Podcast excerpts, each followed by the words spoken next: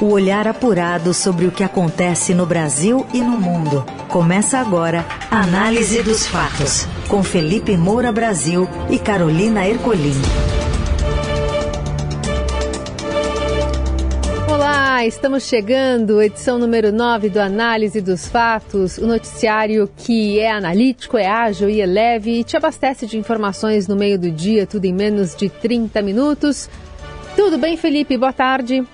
Salve, salve, Carol, equipe da Eldorado FM, melhores ouvintes, sempre um prazer falar com vocês. Hoje, aliás, até acordei mais cedo para participar da entrevista com o Sérgio Moro, então estou aqui no ar desde cedinho e logo em seguida desse programa Análise dos Fatos, você tem a disponibilidade da transmissão em podcast nas principais plataformas. Acompanhem também.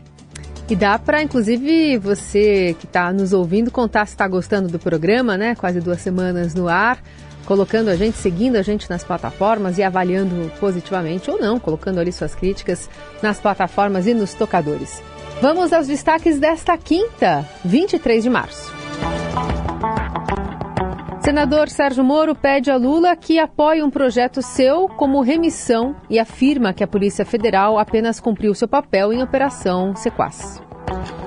Em dia de caos no transporte por greve dos metroviários, Prefeitura de São Paulo lança aplicativo de corridas particulares. E mais as discussões sobre o protagonismo em comissões mistas e a nova queda do preço do diesel. Na Eldorado, análise dos fatos.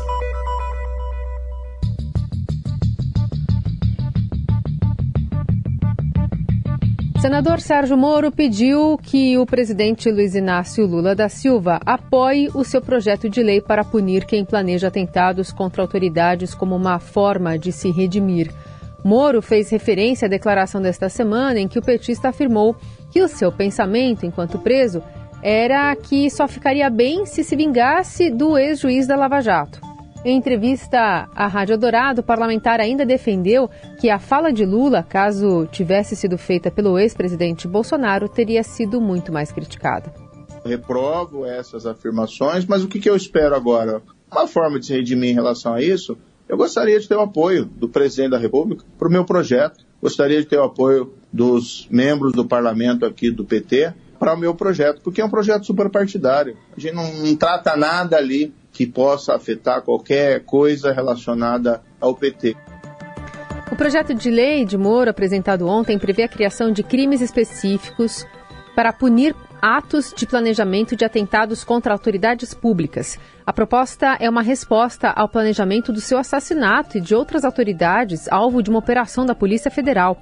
Até o momento, nove pessoas foram presas. Moro se esquivou de politizar a ação da facção e agradeceu o esforço das polícias, ainda que com ressalvas. Acho que a Polícia Federal merece elogios, sim. Temos um corpo da Polícia Federal extremamente qualificado. Agora, ela cumpriu o dever legal dela. Não fizeram nenhum favor, o governo atual não me fez nenhum favor. E quando eles ficam colocando por esse lado, né, criticando ao mesmo tempo em que prestam solidariedade, eu sinceramente acho que falta aí sim, aí vou me utilizar a frase de um deles, aí falta sim algum patamar civilizatório que nós talvez tenhamos que alcançar. Além de Moro, o promotor de justiça Lincoln Gaquia, que há quase 20 anos investiga o PCC, seria alvo da facção.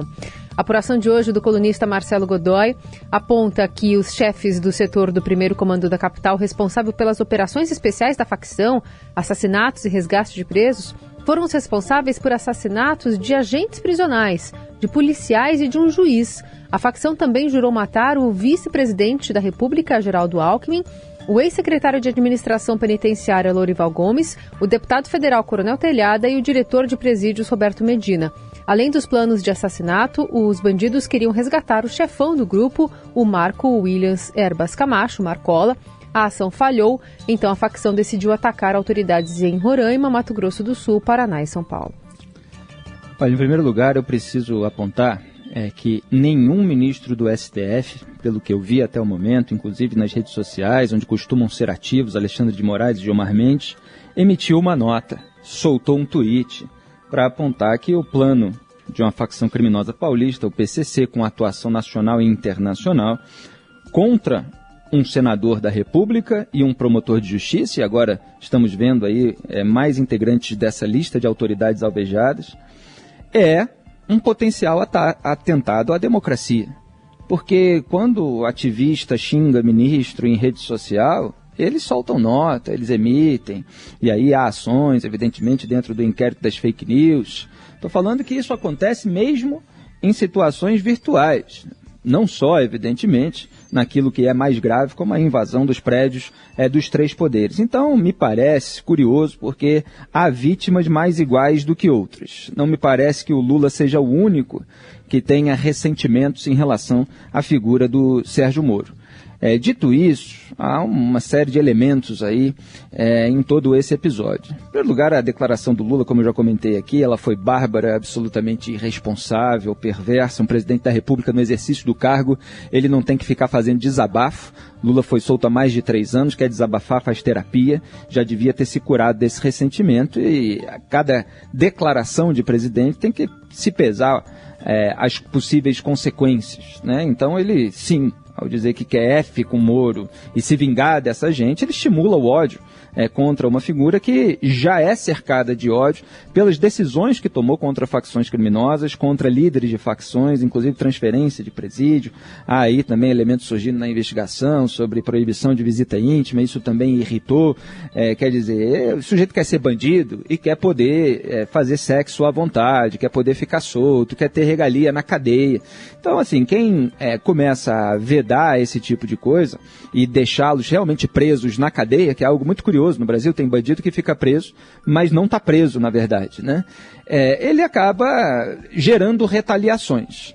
É muito grave tudo isso que aconteceu e a politização do caso, é, de fato, ela vem por parte do governo Lula, é, que com as declarações do próprio ministro da Justiça e Segurança Pública, da presidente Flávio Dino, né, da presidente do PT, Gleisi Hoffmann, é, do é, senador e líder do governo, é, Randolfo Rodrigues, tentam se apropriar e se vangloriar das atividades da Polícia Federal, que é um órgão de Estado, não é um órgão de governo. Então, Flávio Dino falou: o que nós fizemos foi cumprindo a lei proteger a vida do nosso adversário. A Glaze compartilhou ali uma afirmação de que o governo Lula desbaratou uma quadrilha e acrescentou que o Moro recebeu desse governo uma aula de civilidade e democracia. Né? O Randolph falou da, da PF comandada é, pelo presidente Lula. O que, que, é isso? A PF é comandada por um diretor-geral e ela tem diversos núcleos, você tem inclusive autonomia entre eles, gente que está lá há muito tempo fazendo é, um trabalho correto e muitas vezes resistindo à ingerência política, como a gente viu acontecer em alguns setores no governo Bolsonaro, que tentou sim fazer uma ingerência. Agora, não fazer a ingerência é obrigação, não é mérito nenhum. Então é bom é, também deixar isso muito claro. É, e em relação ao projeto do Moro, essa parte. Né? É até complicado você chamar também de politização, porque isso é a função política de um parlamentar, a partir dos elementos é, que atingem a sociedade, inclusive eles próprios, eles podem e devem propor projetos de lei que devem ser debatidos em relação ao seu mérito. Quer dizer, é esse o caminho? É melhor para punir? É melhor para evitar? Porque hoje é o Moro, amanhã pode ser um senador do PT, um deputado do PT, é, que vai incomodar uma facção criminosa. Não, não vejo, evidentemente, eles tomando medidas é, que incomodem facções criminosas. Segurança pública é uma pauta abandonada pelo petismo e a gente está vendo isso nesse caso e lá no Rio Grande do Norte. Tiveram 14 anos aí para governar o país e essas facções só cresceram. Agora, é preciso avaliar o projeto por si. Se não há uma lei clara para punir bandidos que estão planejando atentados, precisa haver uma lei mais clara. Se é exatamente a redação que o Moro quer dar ou não, isso tem que ser discutido no parlamento, sem ressentimentos, sem medinho é, de valorizar o trabalho do autor do projeto. É preciso pensar no país em primeiro lugar. Análise dos fatos. E usuários do metrô de São Paulo enfrentaram uma manhã de caos no transporte por causa da paralisação que atinge as linhas 1 azul, 2 verde, 3 vermelho e 15 prata do metrô nesta quinta. Passageiros relatam que foram pegos de surpresa e se aglomeraram em frente às estações na tentativa de conseguir um transporte alternativo. A SP Trans criou duas linhas e reforçou a frota de 13 já existentes, mas não foi suficiente para dar conta da demanda. Por causa da paralisação, a CPTM, que opera normalmente, registrou lotação em longas filas para acessar as catracas. Passageiros também relataram o valor exorbitante das viagens por aplicativo. Uma viagem no, do Tucuruvi até o Jabaquara, percurso que seria feito pela linha azul, né, cruzando do norte ao sul da cidade, custava nesta manhã mais de 180 reais. A Justiça do Trabalho vetou a liberação das catracas do metrô e determinou o retorno imediato da operação, sendo 80% em horário de pico e 60% nos demais períodos. A liminar foi concedida a pedido do metrô. Em caso de descumprimento, pode ser aplicada multa ao Sindicato dos Metroviários no valor de 500 mil reais por dia. O rodízio municipal de veículos segue suspenso nesta quinta, mas continuam valendo normalmente as restrições a placas para veículos pesados, para caminhões. O congestionamento na capital paulista chegou a 846 quilômetros no pico da manhã. E a Prefeitura de São Paulo manteve o lançamento do seu aplicativo de corridas particulares, o Mobizap SP, nesta quinta. A data, divulgada na véspera, coincide com a greve dos metroviários. A plataforma deve concorrer com os populares aplicativos Uber e 99 e promete pagamentos melhores para motoristas e preços menores para passageiros, sem tarifa dinâmica, né, aquele aumento em momentos de demanda elevada. A Prefeitura diz que há uma taxa fixa de administração de 10% que será cobrada dos colaboradores e corridas para fora da cidade poderão ser realizadas sem impedimentos. Bom, uma coincidência, aparentemente, o lançamento desse aplicativo no dia da greve. Né? Não sei se houve uma articulação política para fazer é, casar esses dois acontecimentos. É, os metroviários terem reivindicações de categoria, é, exigirem melhores condições de trabalho, por isso ou por aquilo, eles têm uma pauta, eu vou citá-la, é absolutamente legítimo. É, o metrô de São Paulo é, e o próprio governo do estado é, terem alegações para dizer que não podem atender a todas essas demandas é natural. Agora, é preciso haver algum tipo de negociação, porque o que não pode acontecer são milhares, milhões é, de cidadãos brasileiros serem surpreendidos num dia em que eles saem para trabalhar e eles não dispõem do transporte público que eles usam todos os dias para trabalhar. E aí eles se atrasam, e aí eles não têm dinheiro para pagar um transporte alternativo, você vai pagar aí um, é uma corrida de aplicativo para substituir o metrô, ela vai sair muito mais caro, a porrinha, a paciência, tem que justificar para o patrão aquele atraso, é tudo muito chato. Eu tenho certeza que tem é, muita gente que está indignada hoje com essa situação. Então, os metrô, metroviários estão pedindo ali fim das privatizações terceirizações do serviço de transporte por parte do governo, aumento de contratações por concurso público de novos servidores para ampliar o quadro de funcionários, pagamento de abono em troca da participação dos resultados e lucros, é, o PRL, que de acordo com o sindicato ali não foi repassado aos trabalhadores entre 2020 e 2022. Você tem o metrô de São Paulo é, dizendo que não dá para pagar o o abono nesse momento, porque a empresa teve quedas de arrecadação pela pandemia, ainda não teve o retorno total é, da demanda de passageiros, se comparado a 2019, tem que sentar e resolver. Não dá para deixar a população na mão é, e, evidentemente, não vai ser um outro serviço de transporte particular feito pela prefeitura numa outra esfera que vai é, substituir a importância do metrô para o cidadão paulista. O que acontece no Brasil e no mundo. Análise dos fatos. A Polícia Federal abriu a nona etapa da Operação Lesa Pátria para prender preventivamente um major da Polícia Militar do Distrito Federal da Reserva, suspeito de incitar os atos golpistas de 8 de janeiro e administrar recursos que financiaram ações antidemocráticas. Cláudio Mendes dos, Santos foi capturado em Riacho Fundo, no Distrito Federal. A PF diz que ele teria ensinado táticas de guerrilha para os participantes do acampamento golpista montado em frente ao QG do Exército em Brasília. A corporação indicou que o PM é investigado por supostos crimes de abolição violenta do Estado Democrático de Direito, golpe de Estado, dano qualificado, associação criminosa, incitação ao crime, destruição e deterioração ou inutilização de bem especialmente protegido. Olha, se ele fez isso, se ele ensinou tática de guerrilha para participante de acampamento que estava pedindo golpe do estado, de Estado, é óbvio que ele tem, puni, tem de ser punido, tem de ser responsabilizado, e tanto mais grave é que isso venha de um major da Polícia Militar do Distrito Federal. Quer dizer, é, o bolsonarismo realmente fez muito mal à cabeça de alguns militares. A gente não pode generalizar, dizer que são todos, até porque realmente as Forças Armadas não embarcaram no golpe. Houve sim complacência, complacência com o acampamento golpista, é, muita politização, ideologia na cabeça de militares da alta cúpula, o que acaba levando a militares é, de baixo, né, da base, a terem comportamentos indevidos. É claro que aquela é, impunidade do general Eduardo Pazuello quando participou de atos políticos bolsonaristas no Rio de Janeiro, num processo que depois foi colocado sob sigilo e só revelado agora pela Controladoria Geral da União, aquilo fez com que os militares se sentissem à vontade para participar é, de atos políticos. E é preciso preservar é, é a instituição, é preciso zelar é, contra aquilo que é conflito de interesses, que é eticamente incompatível. Então, quando você está em determinadas funções, tem outras coisas que você não pode fazer, ainda mais se elas são criminosas. Você ouve Análise dos Fatos, com Felipe Moura Brasil e Carolina Ercolim. Seguimos com a análise dos fatos para falar sobre o Congresso Nacional. O presidente do Senado, Rodrigo Pacheco, decidiu nesta quinta que instalará as comissões mistas com deputados e senadores que analisam as medidas provisórias à revelia do presidente da Câmara.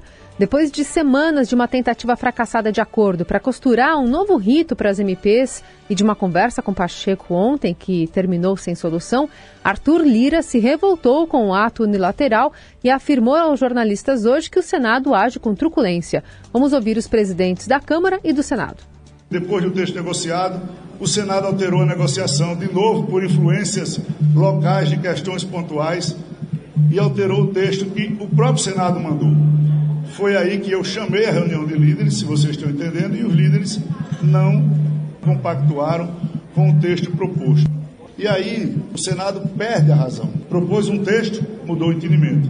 E agora vem com a truculência, unilateralmente querendo instalar comissões mistas, e eu repito, que são antidemocráticas, infrutíferas e palco de negociação de matérias que sempre trouxeram dúvidas e névoas para as medidas provisórias. Eu confio muito no bom senso, na razoabilidade. Vamos decidir a questão de ordem, vamos participar todos os parlamentares do que é a decisão da questão de ordem.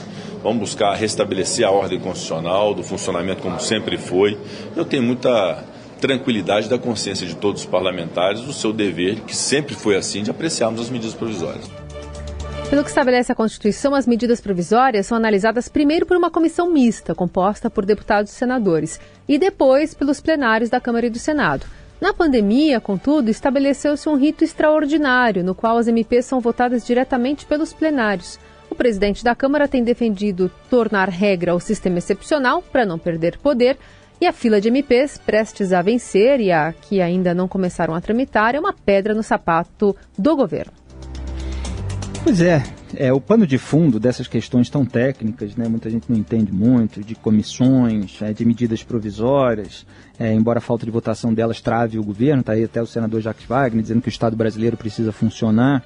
É o pano de fundo é a disputa de poder entre Arthur Lira e Rodrigo Pacheco. Arthur Lira quer que tudo é, comece na Câmara dos Deputados, que tudo passe por ele. Ele não quer que a Câmara simplesmente chancele aquilo que o Senado faça.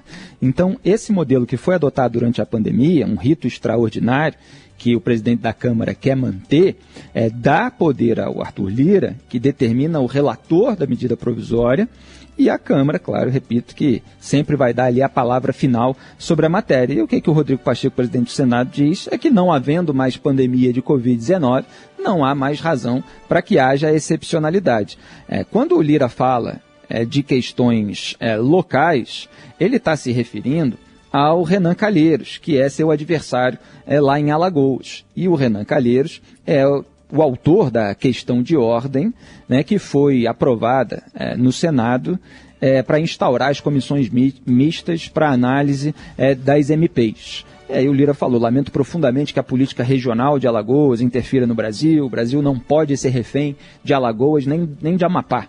Né, com essa parte do Amapá, ele se referia ali ao Davi Alcolumbre, é, que é um grande aliado do Rodrigo Pacheco, É, então, é essa turma que ele está tentando combater. É, Alcolumbre, Pacheco e o Renan Calheiros. É, então você tem essa grande disputa de poder e fica tudo um pouco travado. Vamos acompanhar aí os desdobramentos para ver se as medidas provisórias serão devidamente votadas. Análise dos fatos. Às vésperas da viagem do presidente Lula à China, o governo diz que o país asiático decidiu retomar a compra de carne bovina brasileira. No fim de fevereiro, foram suspensas temporariamente as exportações para a China após a confirmação de um caso de mal da vaca louca em um animal em Marabá, no Pará. A suspensão ocorre por um protocolo de 2015 assinado pelos dois países que estabelece um alto embargo das vendas quando uma nova ocorrência da vaca louca é identificada no Brasil. Segundo integrantes da comitiva brasileira que já estão na China, o fim do embargo começa a valer nesta quinta.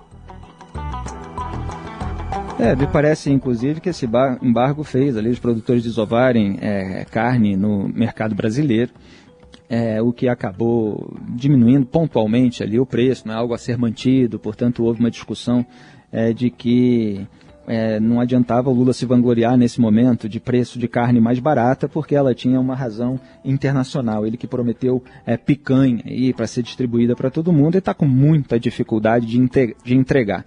É, agora a China retoma a compra da carne bovina depois desse episódio é, da vaca louca então você re restabelece as condições iniciais. É, o mais importante é que essa viagem para a China, e isso é uma outra pauta da qual a gente ainda vai tratar, fez o Lula adiar a apresentação do arcabouço fiscal, que levou o Copom a manter as taxas de juro, irritando o governo.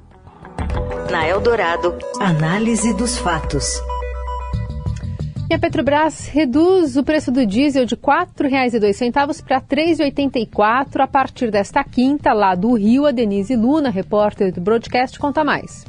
A Petrobras reduz a partir de hoje o preço do litro do diesel em 18 centavos nas suas refinarias, uma queda de 4,5% em relação ao preço anterior. Para as distribuidoras, o litro do diesel vai passar de R$ 4,02 para R$ 3,84 por litro o combustível não era reajustado pelo estatal há 22 dias. O preço da gasolina não foi alterado. Nos postos de gasolina, o novo preço vai depender de cada estabelecimento. Mas, segundo o economista Luiz Menon, da Guardia 7, para o consumidor, o impacto deve girar em torno dos 3%. Já na inflação, a redução do diesel deve trazer um impacto negativo de apenas 0,01 ponto percentual na inflação medida pelo IPCA de abril. De acordo com a Petrobras, a redução tem como objetivo principal a manutenção da competitividade dos preços. Na avaliação de analistas, a queda já era esperada, devido ao recuo do preço do petróleo no mercado internacional, mas poderia ter sido menor. Nos cálculos da Abicom, a Associação Brasileira dos Importadores de Combustível, para atingir o mesmo preço do mercado internacional, a queda da Petrobras deveria ter sido de 10 centavos por litro. E hoje o presidente da Petrobras, Jean Paul Prats, disse que a estatal pode reduzir o preço da gasolina e já pratica o preço de mercado brasileiro. Questionado se a queda ocorreria ainda em março, respondeu: Vamos ver, temos uma equipe que trabalha para isso. Prats participou nesta manhã de um evento promovido pela Fundação Getúlio Vargas. É, o governo, obviamente, ao governo, obviamente, interessa que o preço do combustível esteja baixo para que o Lula fique com maior popularidade, né, podendo eventualmente se vangloriar de medidas que até não dependem dele. É, agora, é, a redução é, desse preço do diesel não deve interferir muito no rumo da inflação, porque ele tem um peso muito pequeno na cesta do, do índice de preços ao consumidor amplo, né, o IPCA. É, então o impacto é muito pequeno e o mercado é, de petróleo ele está instável também. É, então já tem especialista dizendo que olha caiu aí o preço do diesel nesse momento, mas é possível que ali na frente, se bobear até na próxima semana, a Petrobras faça uma nova variação, mas dessa vez para subir o preço. Então não há muito a ser comemorado nesse momento. O que acontece no Brasil e no mundo? Análise dos fatos.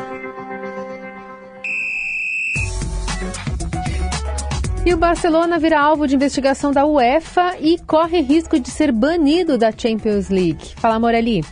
Olá, amigos. Hoje quero falar do Barcelona, uma situação complicada do clube espanhol, uma situação delicada. A UEFA pediu investigação sobre o caso que envolve o Barcelona sobre o pagamento de milhões de dólares para um membro da arbitragem do futebol da Espanha. O Barcelona é acusado e está sendo investigado de ter se aproximado da arbitragem de 2001 a 2018 e talvez tirado proveito disso. O clube se defende dizendo que ele pagou sim todo esse dinheiro para o membro da comissão de arbitragem, mas para receber informações sobre regras e sobre a arbitragem de modo geral do Campeonato Espanhol, da Liga dos Campeões, das competições em que o Barcelona participou em todos esses anos. O Barcelona ganhou muitos campeonatos nessa temporada toda sob o comando de Lionel Messi e agora tudo isso está em xeque. Se se confirmar que o Barcelona realmente tirou proveitos ilícitos dessa condição, o Barcelona pode ser excluído por determinado tempo das competições organizadas, geridas pela UEFA. Isso é muito sério. No Brasil, isso ainda não é levado ao pé da letra, mas na Espanha há uma movimentação muito grande para saber se o Barcelona tem realmente essa culpa e deve pagar por ela. Lembrando que o Barcelona lidera o campeonato espanhol dessa temporada, vai estar muito provavelmente na Liga dos Campeões o ano que vem. É isso, gente. Falei, um abraço a todos. Valeu. Valeu, e valeu também, Felipe. A gente volta amanhã com a análise dos fatos, com trabalhos técnicos de Moacir Biasi e o comando da mesa de som de Carlos Amaral. E a produção, edição e coordenação é da nossa querida Laís Gotardo. Um grande abraço a todos e até amanhã. Até.